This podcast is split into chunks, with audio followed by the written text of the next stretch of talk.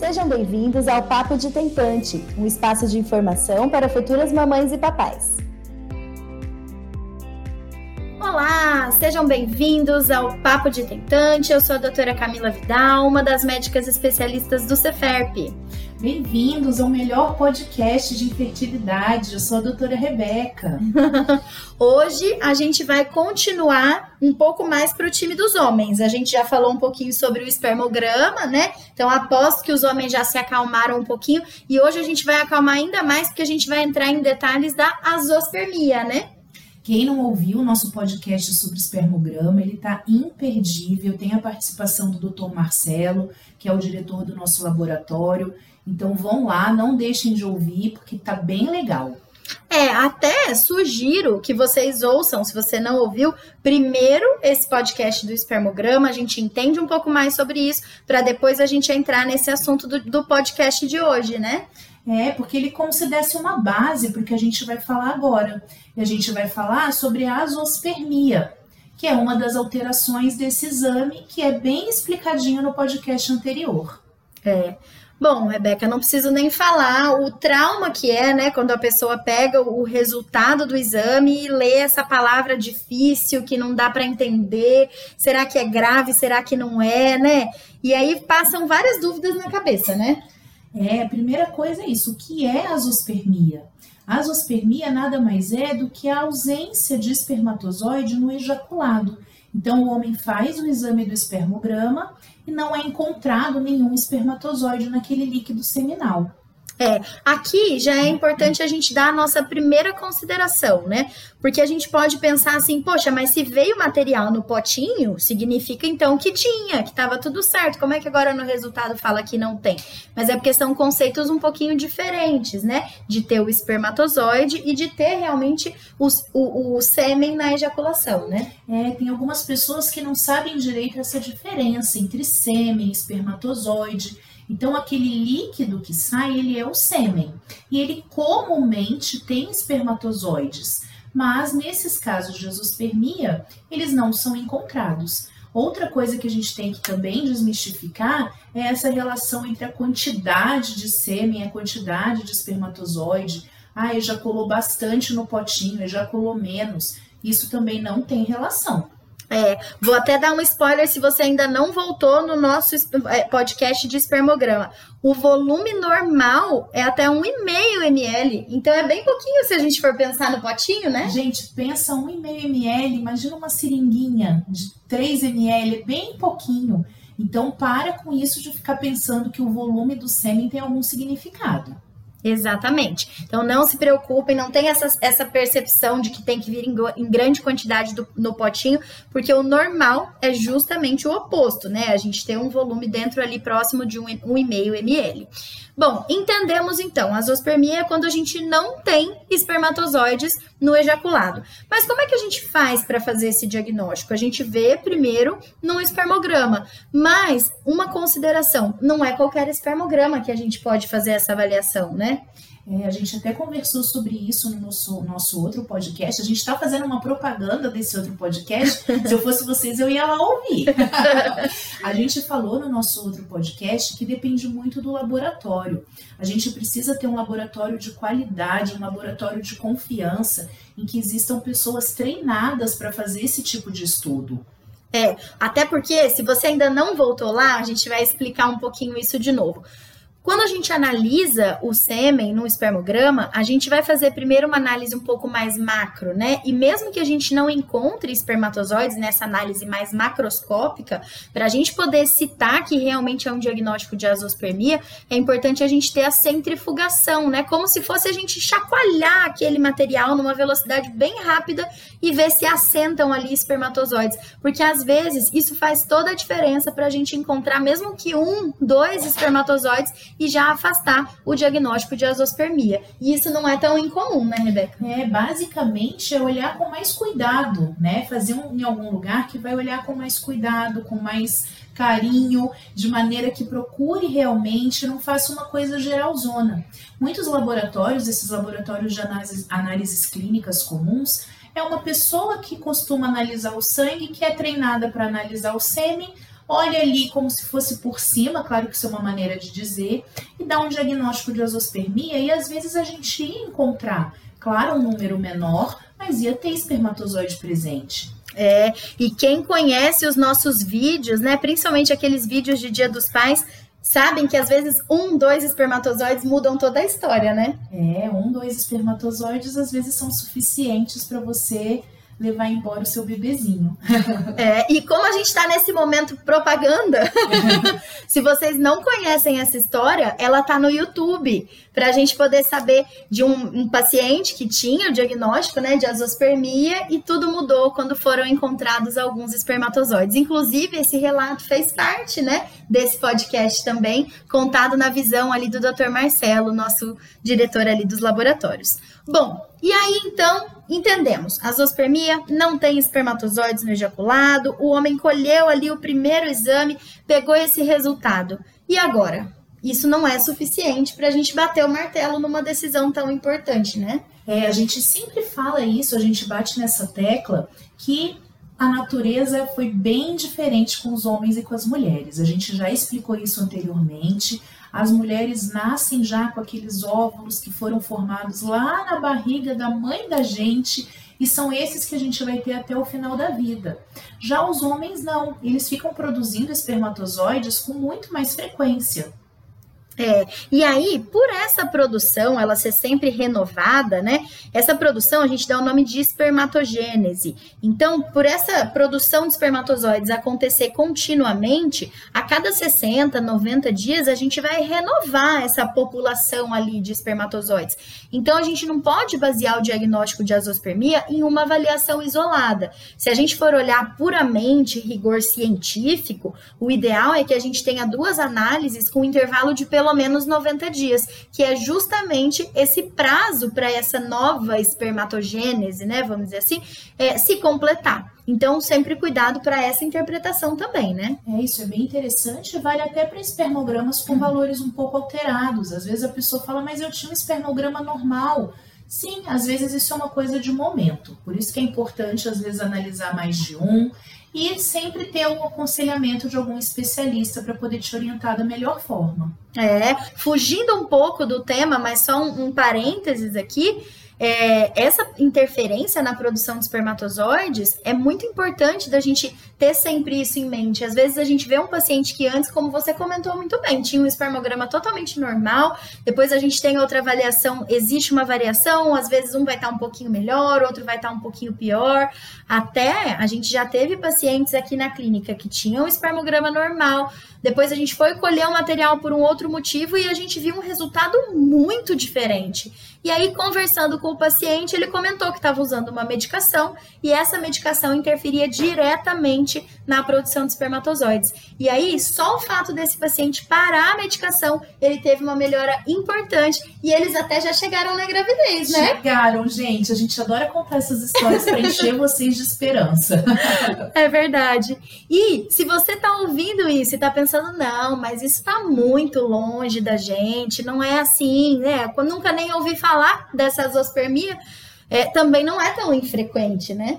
É, ele é bem variável essa prevalência, ou seja, quantos por cento da população que podem ter azospermia. Se a gente for olhar todas as fontes da literatura, a gente vai achar vários valores. É bem variável, mas a gente tem mais ou menos uma referência que a gente segue, né, Camila? É, até porque quem conhece a gente desde o primeiro podcast sabe que a gente é bem democrático. E defendendo a democracia, a gente sabe que as causas de infertilidade, elas são bem divididas, né? Se a gente fosse dividir em porcentagens, a gente teria mais ou menos 30% só para mulher, 30% só para o homem, os outros 30% um misto deles dois, né? E o que fica nos outros 10% ficaria dentro daquela infertilidade sem causa aparente, né? Onde a gente não encontra, teoricamente, a justificativa para a infertilidade. Então, poxa, se a gente for pensar que 30% é só relacionado ao homem, e quando a gente olha diretamente para a parte da zoospermia, se a gente pegar, por exemplo, para vocês terem uma noção, e esses dados são da Sociedade Americana, né, de Medicina Reprodutiva, se a gente for olhar da população como um todo, 1% da população pode ter diagnóstico de azospermia. Parece pouco, mas a gente está falando de 1% da população, né? Mesma coisa é, o raciocínio do Covid, né? É, exatamente. A gente pensar na população mundial, a gente está falando de bilhões de pessoas, então 1% é um valor pequeno, mas que pode ser significativo. Em né? número total, né? É, é. Isso a gente pensando na população em geral. Se a gente for pensar nos homens que são inférteis, a gente pensa que de 10 a 15% tem diagnóstico de azospermia. Tá vendo? Já não é tão longe como a gente imaginava que era, né? A cada 100 homens que não conseguem é, né, atingir a gestação, que vão passar por uma avaliação, a gente vai ter 10, 15 com esse diagnóstico. É considerável, né? É, e aí vem, vale aquele puxãozinho de orelha do homem que não quer fazer espermograma, que está relutante. Às vezes a mulher já tem algum diagnóstico de alguma coisa, mas a gente tem que pensar que pode a causa ser dos dois, pode ter alguma coisa aí, então precisa fazer o espermograma sim. É, mas a gente não vai mais puxar a orelha porque esse programa também é para os homens. É, a gente sempre tenta puxar a sardinha para mulher, não pode. Tem que ter mais convidado homem aqui, senão fica injusto. É. Bom, então tudo bem, entendemos quem tem, como é que funciona, mas e por que, né? Que que, que que acontece que a gente não consegue achar espermatozoides, né? Onde é que fica esse defeito? O que que a gente pode fazer com isso? Começa a surgir várias outras dúvidas, né? E o que eu gosto bastante de falar, e você também, né, Rebeca, é que a gente divida esses tipos de azospermia, porque a gente tem dois, dois tipos principais. E acho que vai ficar mais fácil da gente conseguir conversar um pouco mais sobre isso, né? É, porque a gente tem esses dois tipos gerais de azospermia e cada um deles tem os seus exemplos e aí fica mais fácil da gente entender, né? A gente tem as azospermias obstrutivas e as não obstrutivas. Eu vou pedir, Camila, para você falar para o pessoal alguns exemplos de, de azospermia obstrutiva para eles entenderem o que, que é isso. É, bom, agora que vocês já estão acostumados com essa palavra que antes era tão difícil, né, que é a azospermia, o termo fica até um pouco mais fácil da gente entender. O que, que significa azospermia obstrutiva? Ou seja, não conseguimos espermatozoides por uma obstrução no trajeto, né? O que, de certa forma, é um bom sinal. Por quê? Porque se o problema é a obstrução no trajeto, a gente fica tranquilo que a produção tende a estar normal. A gente nunca consegue ter certeza dentro da medicina, mas teoricamente, se a, se a suspeita é de uma obstrução, é, é, mais fácil, tende a ser mais fácil da gente conseguir obter os espermatozoides, porque a gente vai lá direto na fonte deles, né? E eu tenho certeza que vocês que estão ouvindo aqui a gente atentamente já sabem qual é uma das principais causas de azospermia obstrutiva. Inclusive, tem muito homem que já operou e aí pensou: ah, então é isso que eu tenho que é a vasectomia, né? Quem faz a vasectomia nada mais é do que fazer um, um ligamento, um fechamento da comunicação daquele canalzinho que leva os espermatozoides para a ejaculação. Já vou aproveitar para explicar que como é isso, a vasectomia, ela não tem relação nenhuma com a potência sexual, que é outro mito também que existe, né? É, a gente aqui está falando de fertilidade, de buscar uma gestação, mas tem muito Caso ao contrário, às vezes que o casal não quer mais, quer encerrar a família, quer fechar a fábrica, como a gente brinca, e o homem tem um pouco de receio de fazer a vasectomia, que é um procedimento muito simples, com medo de impotência. E agora que vocês sabem o que, que é o procedimento, vocês sabem que esse medo não tem nenhum fundamento, né? Então a vasectomia é uma causa de azospermia obstrutiva, uma obstrução provocada pelo médico que realizou ali o procedimento intencionalmente. É uma azospermia obstrutiva que o paciente que foi lá buscar. E se você quer saber mais sobre esse assunto, você homem sabe, né? A gente já fez um podcast sobre laqueadura, mas a sua vez vai chegar também. A gente vai fazer depois um podcast sobre quais são as opções depois da vasectomia, né? Isso aí, bem legal, bem interessante. Bom, e além da vasectomia, a gente sabe que existem outras causas também, né, Rebeca, do ponto de vista de obstrução, não necessariamente um defeito da produção. A gente falou da vasectomia quando essa, essa interrupção ela é provocada provocada. Mas a gente sabe que tem homens que já nascem com essa interrupção, né? Que já não existe a formação desse canalzinho, né? Como se já nascesse, entre aspas, com esse procedimento feito, né? É. Existem alguns pacientes, por exemplo, os pacientes que são portadores da mutação da fibrose cística, eles já nascem sem esse canalzinho. Então, se eles não têm o ducto, eles não têm essa passagem entre o espermatozoide produzido e o espermatozoide que sai no ejaculado. É, eu sei, pessoal, que parece uma coisa muito distante, né? Normalmente é difícil da gente saber, poxa, será que eu tenho essa mutação? Será que eu não tenho? Então, normalmente, o que é mais comum? A gente atender o paciente com azospermia e durante o rastreamento a gente descobrir essa mutação da fibrose cística. Muito mais do que o oposto, né? Ele saber que tem a mutação e por conta disso procurar. Até porque não é uma relação de 100%, né? Não é toda é, mutação da fibrose cística que vai necessariamente necessariamente está relacionada a essa alteração. É uma proporção alta, mas ela não é de 100%.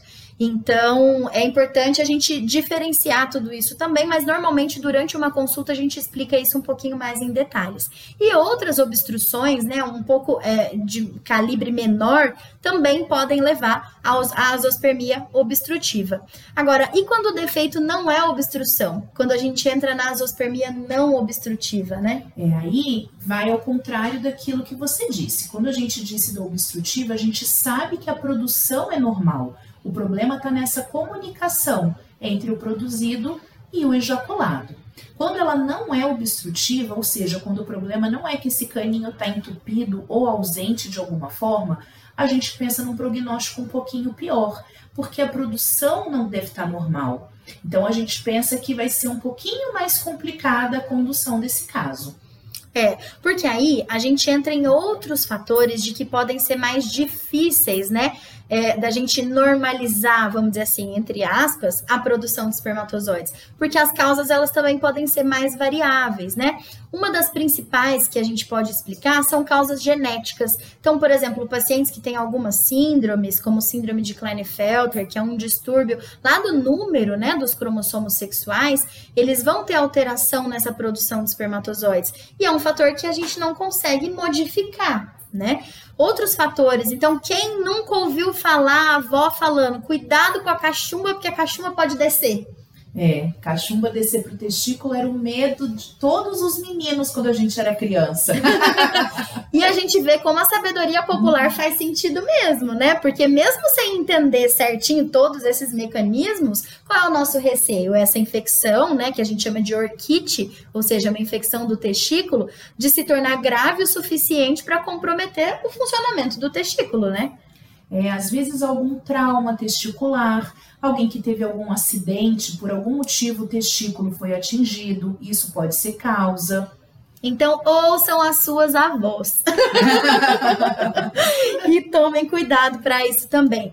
E uma causa que é comum hoje em dia, desde um tempo, né, mas ainda é, é o uso de algumas medicações, algumas substâncias, né, vamos dizer assim, principalmente anabolizantes, né? É, hoje em dia está mais comum esse uso, as pessoas estão perdendo um pouco medo deu uma. não está repercutindo tanto. Antigamente era mais tabu. Hoje em dia a coisa está mais disseminada, as pessoas acham que não tem tanto problema. Mas o anabolizante ele é uma causa muito comum de alterações de espermograma e também da azospermia. É, gente, vamos pensar assim: o anabolizante é mais ou menos como se fosse a mulher tomando uma dose de anticoncepcional, só que uma dose maior, né? Ele vai inibir a função ali do testículo naquele momento por uma regulação de vários hormônios. E dependendo da dose, dependendo do tempo de exposição, o grau que esse dano pode ter no testículo vai ser variável também, né? Basicamente, o testículo vai pensar, entre aspas, se ele já está com essa produção tão grande de testosterona, o nosso organismo não sabe que é você que está injetando, para que, que eu vou produzir?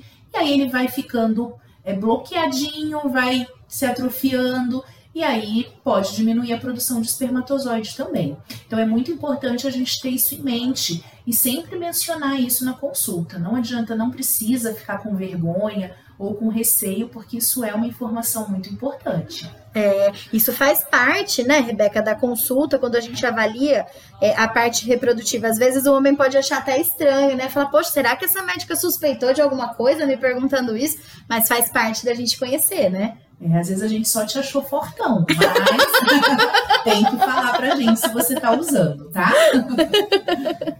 É isso mesmo. Bom, então a gente já entendeu um pouquinho mais do porquê que acontece, né? É obstrução, não é obstrução, mas a gente falando assim das causas é até um pouco mais fácil da gente entender tudo isso, né? Eu mas... quero reforçar um pouquinho só o que você falou. A gente falou dessas causas meio mirabolantes. Às vezes as pessoas agora estão pensando em investigar. Você já disse, a gente vai reforçar. Não é para procurar isso para ver se tem. Isso a gente pesquisa caso a zoospermia seja encontrada. Então não é para ninguém ficar fazendo exame genético para ver se tem Klinefelter ou ficar pesquisando mutação de fibrose cística. Primeiro passo é o espermograma. Se tiver a zoospermia, depois da nossa conversa, aí a gente vai partir para essas investigações. É. E aí, você colocou muito bem. As pessoas vão começar a pensar, né? Mas será que eu tenho? Como é que eu vou investigar? O que, que eu tenho que fazer? E aí vem a dúvida: será que eu tinha que estar tá sentindo alguma coisa se eu tivesse essa zoospermia, né? Será que tem algum sintoma? E pessoal, não tem. Na maioria das vezes, lógico que isso depende da causa, né? Mas falando diretamente é, de não ter espermatozoides no ejaculado, não tem nenhum sintoma clássico, né? Diretamente relacionado. E a gente já deixou bem claro que o volume do sêmen não tem nenhuma relação, então não adianta ficar pensando nisso e ficar pensando em associar. Ai, ah, tenho muito sêmen, tenho pouco. Isso não tem associação. A maioria dos casos a gente só vai saber num exame e num exame muito bem feito. É, mesma coisa com relação à atividade sexual, né? Porque às vezes a pessoa pensa, não, mas a minha libido é lá em cima, então minha testosterona deve ser lá em cima, tenho relação todo dia, mais de uma vez ao dia, então vai estar tá tudo normal. E também não tem nada a ver. Assim como se a gente tem um diagnóstico de azospermia, isso não significa de forma alguma comprometimento na função sexual, né? É, isso é bom para tirar um pouquinho esse receio dos homens de investigarem por medo dessa associação. E não existe associação nenhuma, tá? Podem ficar tranquilos que potência sexual, virilidade, não tem nada a ver com a presença ou não de espermatozoides no sêmen. É. Então, para a gente entender um pouquinho mais, mas falando de uma forma mais superficial, o que, que a gente faz de exames para investigar? Tudo depende do que, que a gente está pensando como causa, né?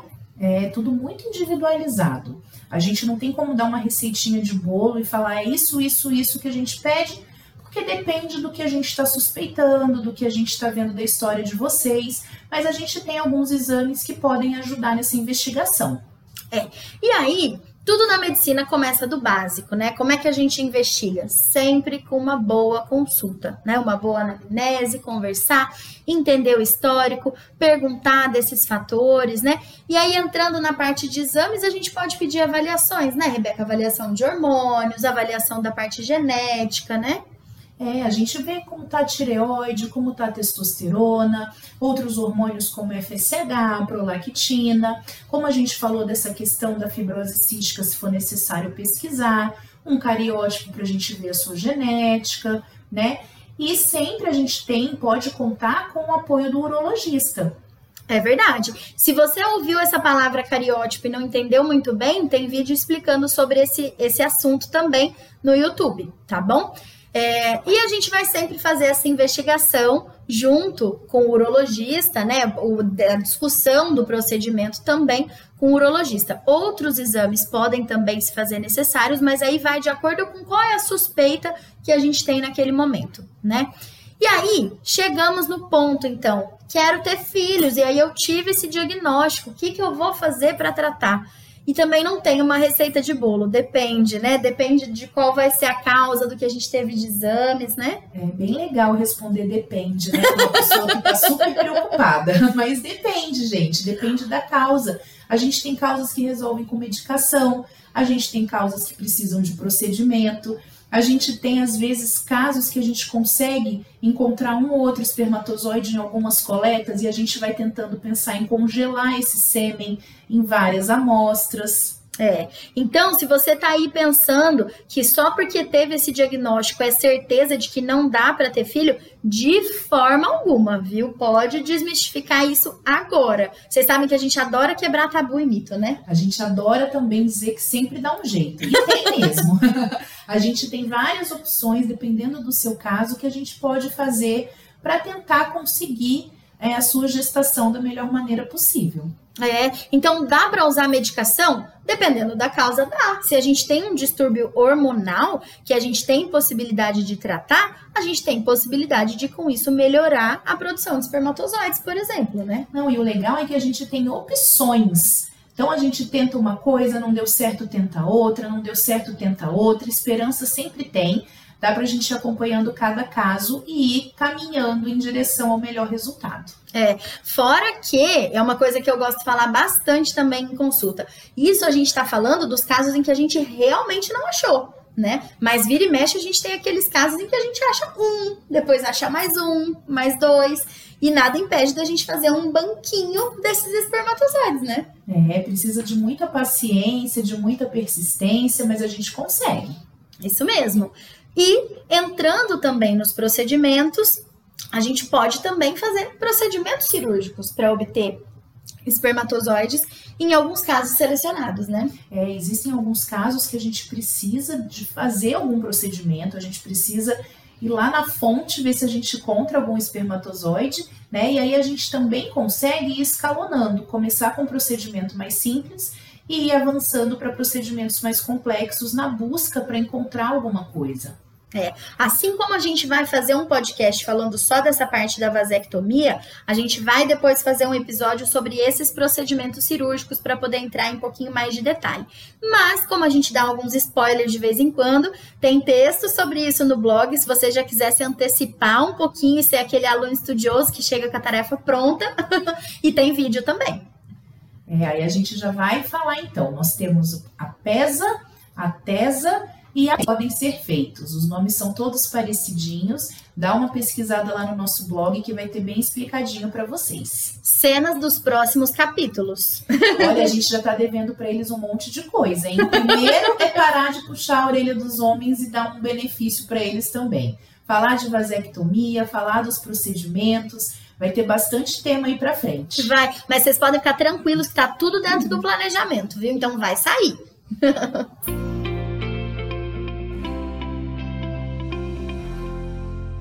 Vamos para a parte que eu particularmente mais gosto do podcast?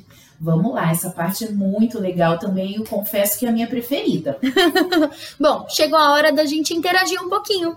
E aí a gente vai ler os relatos. Queria primeiro agradecer os relatos que vocês encaminharam, agradecer também as dúvidas que vocês mandaram e vou deixar uma outra notícia. Realmente, esse, esse podcast é o das promessas, né? a gente Mas... tá só se endividando com eles. Mas a gente vai cumprir. Ó, todas as dúvidas que a gente foi recebendo, a gente vai colocando ali no nosso banco de questões. E um dos nossos próximos podcasts vai ser só sobre as dúvidas. Então, se você mandou recentemente, não perde os próximos programas, porque a gente vai falar sobre as suas dúvidas. E se você não mandou, pode mandar paposdetentante.cferp.com.br. A gente vai selecionar e vai gravar um podcast bem legal sobre elas. E mandem também os relatos, porque a gente ama ler e a gente vai com todo carinho tentar ler um bem legal. Hoje a gente conseguiu selecionar um bem dentro do tema. Ai, que bom. Gente, não é bom quando a gente conversa com uma pessoa e se sente acolhido, né? Ver que a pessoa às vezes tem uma experiência parecida, viveu alguma coisa parecida e a gente consegue trocar figurinhas, né? E esse é o nosso objetivo trazendo esses relatos também, né? É, a gente consegue alcançar várias pessoas que vão ver uma história parecida e vão ficar com mais esperança e mais tranquilos de que o caso tem solução. Então, manda para nós e ouvem, ou vamos ouvir então esses relato, esse relato de hoje. Ó, o de hoje é o relato da Renata. Meu nome é Renata, tenho 32 anos e o meu marido Rogério tem 45. Pessoal, ela optou por se identificar. Se vocês não quiserem, é só avisar que a gente não fala o nome, tá bom? Podem ficar tranquilos. Então a Renata conta pra gente aqui que ele já tem dois filhos e é vasectomizado há 10 anos. Nos conhecemos em 2017 e ano passado decidimos aumentar a família. Isso é bastante comum, né, Camila, de acontecer. Às vezes o casal já a, pessoa casada com outro parceiro já tem uma família constituída, mas se encontra um novo parceiro, um novo relacionamento e quer recomeçar, a gente encontra bastante esses casos aqui na clínica. É, a taxa de arrependimento da vasectomia é bem alta, né? A gente levantou essas porcentagens, não lembro agora de cabeça, mas era muito alta. Então, realmente, inclusive, para o futuro, a gente vai falar sobre como preservar a fertilidade se você se arrepender da vasectomia, né? Olha que legal, mais promessas. Então, vamos lá. Nos conhecemos em 2017 e ano passado decidimos aumentar a família. Passamos por consulta na Ceferp para saber sobre a reversão. Conversamos com o doutor e depois da consulta decidimos que era melhor fazer o procedimento da punção.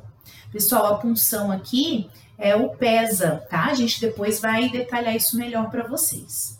Agendamos na própria clínica, muito prático, e o procedimento foi bem tranquilo. Ele ficou só com um pouco de dor depois. Quero abrir um parênteses aqui para brincar um pouco com os homens. Esse aqui é forte, hein? Porque para um homem sentir pouca dor. Normal... Brincadeira, brincadeira. Não, mas normalmente gripe já é difícil, né? então... brincadeira também. Foram encontrados alguns espermatozoides eles me explicaram que era suficiente para o procedimento e foram congelados. Na próxima menstruação, eu já comecei meu tratamento. Colhemos os óvulos e formamos os embriõezinhos. Tivemos cinco embriões. Olha, gente, então tá vendo? Ele era azospérmico pela vasectomia e mesmo assim eles conseguiram cinco embriõezinhos. Transferimos dois no final do ano, infelizmente com negativo. Queremos tentar de novo, mas achamos melhor esperar para transferir por causa do Covid. Não perdemos a esperança de levar nossos pacotinhos para casa. Tomara que venham gêmeos. tomara, tomara que venham com saúde, que é o mais importante, né? E que vocês realizam aí o sonho de aumentar a família, né? A gente está numa torcida enorme aqui, viu, Renata, Rogério? Se Deus quiser, em breve vai melhorar essa situação, a gente vai dar continuidade. E aí, deixando bem claro que isso é uma decisão individual, tá? A gente está fazendo os procedimentos normalmente, eles que optaram por esperar. É. Então, pessoal, você vê que não precisa sempre ter um desfecho positivo para a gente poder compartilhar, né? Muitas vezes a gente compartilhar o desfecho que ainda não é positivo acaba acalmando o coração de quem também está nesse caminho, né? É, e do mesma maneira que ela disse aqui que eles não perderam a esperança, quem está no mesmo barco de já ter tido um negativo ou até mais, também não pode perder. É. Então, a gente aguarda o relato de vocês e vamos todo mundo aqui ficar na fé e na torcida para a próxima transferência deles. E aí, se eles quiserem, eles contam pra gente aqui, a gente dá notícia para vocês, viu?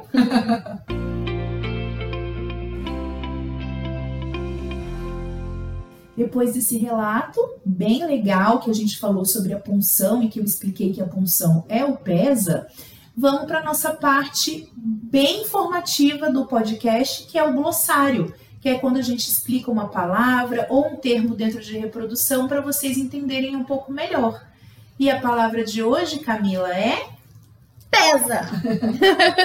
Bom, a pesa, pessoal, é um termo que vem do inglês, né, de aspiração percutânea do epidídimo, ou seja, é um procedimento cirúrgico que a gente faz para obter espermatozoides e ele é feito pela punção do epidídimo, que é essa estruturinha onde está ali armazenando os espermatozoides.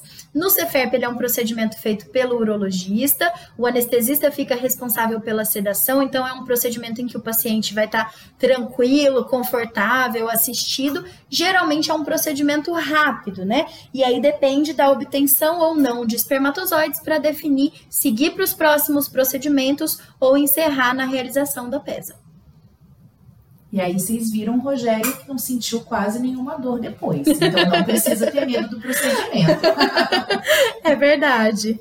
Bom, pessoal, espero que vocês tenham gostado desse assunto, da gente desmistificar um pouquinho a azospermia, ver que tem solução sim, que tem saída sim, a gente tem outras possibilidades. A gente sabe que em alguns cenários, mesmo assim, a gente não consegue chegar né, na obtenção dos espermatozoides, e daí vem a possibilidade da gente também utilizar bancos de sêmen. A gente vai tratar desse assunto em um podcast mais para frente também.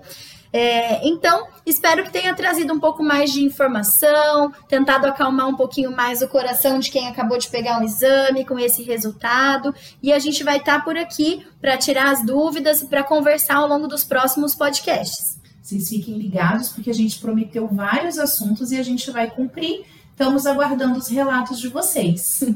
tchau, tchau! Tchau! Obrigada por ouvir nosso podcast. Ele é um oferecimento do Ceferp, Centro de Fertilidade de Ribeirão Preto. Siga o Ceferp nas redes sociais e no YouTube. Envie sua dúvida, comentário e relato para o e-mail papoditentante@ceferp.com.br. O conteúdo deste podcast é meramente informativo e não substitui uma consulta com um médico especialista.